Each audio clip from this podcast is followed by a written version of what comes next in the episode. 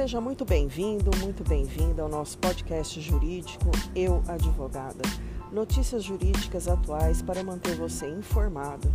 Nos siga na rede social do Instagram, arroba Fabiana Ferrante, ADV. Aqui é a doutora Fabiana Ferrante, advogada e empreendedora nos tempos atuais.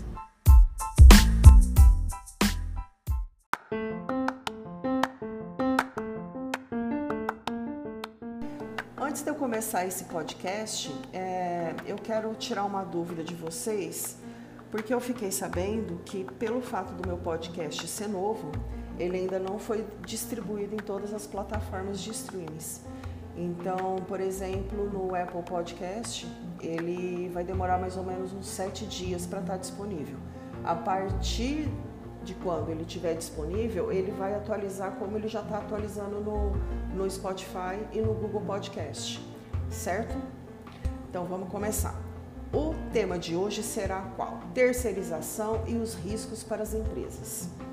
Antes de eu começar, eu quero ler alguns artigos aqui da CLT para deixar vocês, doutores, mais ou menos sabendo qual a linha de raciocínio que eu vou estar usando aqui para traçar esses riscos, certo?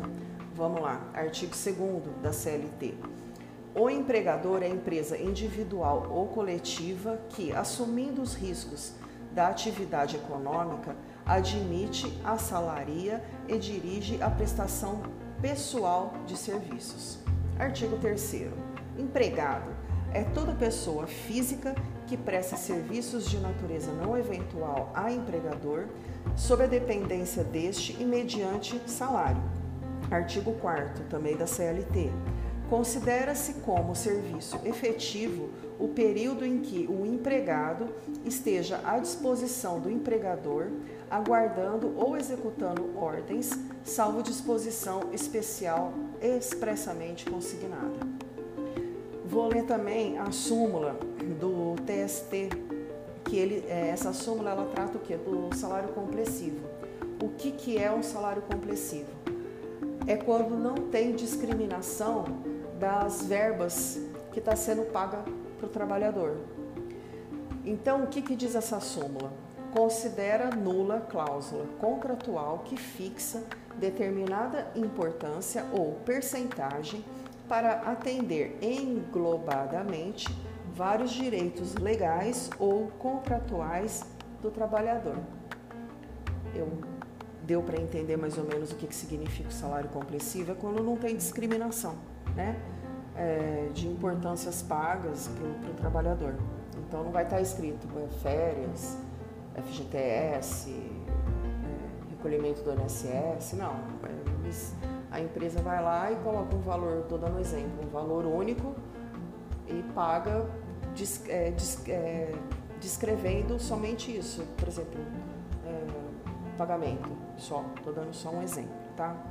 Então vamos lá, eu vou começar a traçar então quais são os riscos para a empresa, né? Contratando um serviço terceirizado ou prestação de serviço, ou como diz, né, a pejotização, né, que já tem vários entendimentos aí que isso daí as empresas acabam é, tomando um prejuízo né, se acontece uma ação trabalhista, né? Então vamos lá. Admissão, certo? Então vamos lá. A empresa resolve fazer uma, entre aspas, uma admissão barra contratação de um prestador de serviço. Aí a empresa, né, ou individual ou coletiva, né, vai lá, puxa um contrato modelo no Google. Como eu já disse no primeiro podcast, né, o Google não traz a perfeição jurídica, né, a solução jurídica perfeita para todos os casos. Né? Aí a empresa vai lá e contrata o prestador de serviço. Bom, o, qual, que, que acontece nesse contrato? Como é um contrato modelo, geralmente a empresa ela, ela não vai ter um conhecimento jurídico para alimentar esse contrato e discriminar é, verbas que vai ser paga para esse prestador, a forma como vai ser paga, qual a forma de trabalho que esse prestador vai estar tá fazendo para a empresa, entre outras coisas jurídicas do meio trabalhista que só o advogado conhece, Só quem trabalha no meio jurídico conhece, só quem tem a visão que pode gerar um passivo lá na frente vai conhecer. Então vamos lá. Aí a empresa contrata essa prestação de serviço e começa a fazer, a efetuar um pagamento, ou mensal, ou diário, ou semanal, certo? Tem entendimento que, ou mesmo, né, tem artigo aí na CLT, aqui, quer dizer, aqui na CLT, que o pagamento não pode ser inferior a um salário mínimo, certo? Então tá. Aí esse pagamento é feito o quê? Mediante um recibo, né? Ou não vamos falar agora de CNPJ, tá? Vamos só focar em um recibo de pagamento, tá? Porque a gente está usando o modelo do Google então a gente vai usar um pagamento mediante recibo, tá? Não vamos usar aqui nota fiscal, certo? Porque daí vai abrir brecha para falar de outras coisas que não faz parte muito aqui do tema. Aí esse recibo não tem discriminação. Então vamos lá, entra lá o salário complessivo, né? E, e lá naquele recibo está discriminado que foi prestado um certo serviço no valor X, certo? Então vamos lá. Os artigos aí que eu li, o que, que eles falam? Para caracterizar um, um, um, trabalho perante a CLT, né, um vínculo empregatício perante a CLT, o que, que precisa? Ter a prestação pessoal e não eventual. Então a empresa volta lá, a empresa foi lá, contratou um prestador de serviço e o prestador de serviço vai todo dia na empresa prestar serviço ou mais de três vezes por semana prestar o serviço. E aí?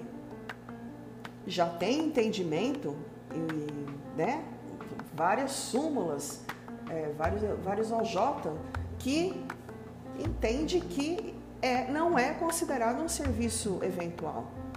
Isso caracteriza o que? Um vínculo empregatício. Primeiro risco, certo? Vamos para o outro. A empresa vai lá, contrata um prestador de serviço, é, vamos ver, vendedor, vendedor externo, certo? É prestador de serviço, pejotização, né? Aí esse prestador de serviço com venda, é, efetuando venda externa, ele usa o uniforme da empresa, com o logotipo no bolso, aquele uniforme, não sei, vamos falar azul marinho, né, que é de praxe, né? Esse prestador de serviço, ele tem um gerente, não é? Porque o gerente vai fazer o quê? O gerente vai cobrar a meta de venda. O gerente vai, vai enviar conversa, vai enviar conversas de WhatsApp para ele, e-mails, né? Vamos pegar também, por exemplo, o caso de uma doméstica, hum, que vai ser um outro assunto de podcast também.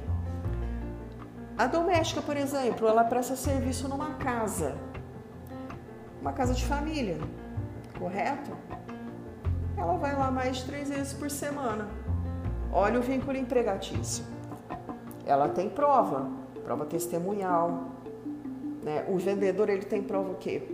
Ele pode usar os clientes de venda como testemunha. Olha aí as provas na, na futura ação trabalhista, gerando um passivo para a empresa. E vou mais além. Uber não sei se os doutores sabem, mas já teve decisões que deu vínculo empregatício para motorista de Uber, vinculando a plataforma como empregadora.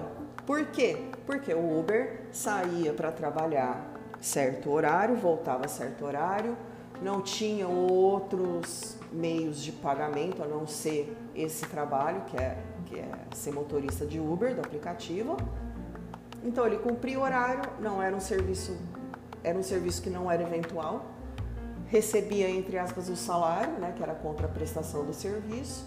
Pronto, vínculo empregatício. A empresa foi condenada a pagamento de tudo quanto foi verba. Tá? Eu não tenho de cabeça aqui, é, eu acho que é o TRT da quarta região, não sei exatamente, mas Qualquer coisa vocês me chamam no Instagram, lá pelo direct, e eu vou ver se eu acho, eu mando para vocês, certo? Então vamos lá.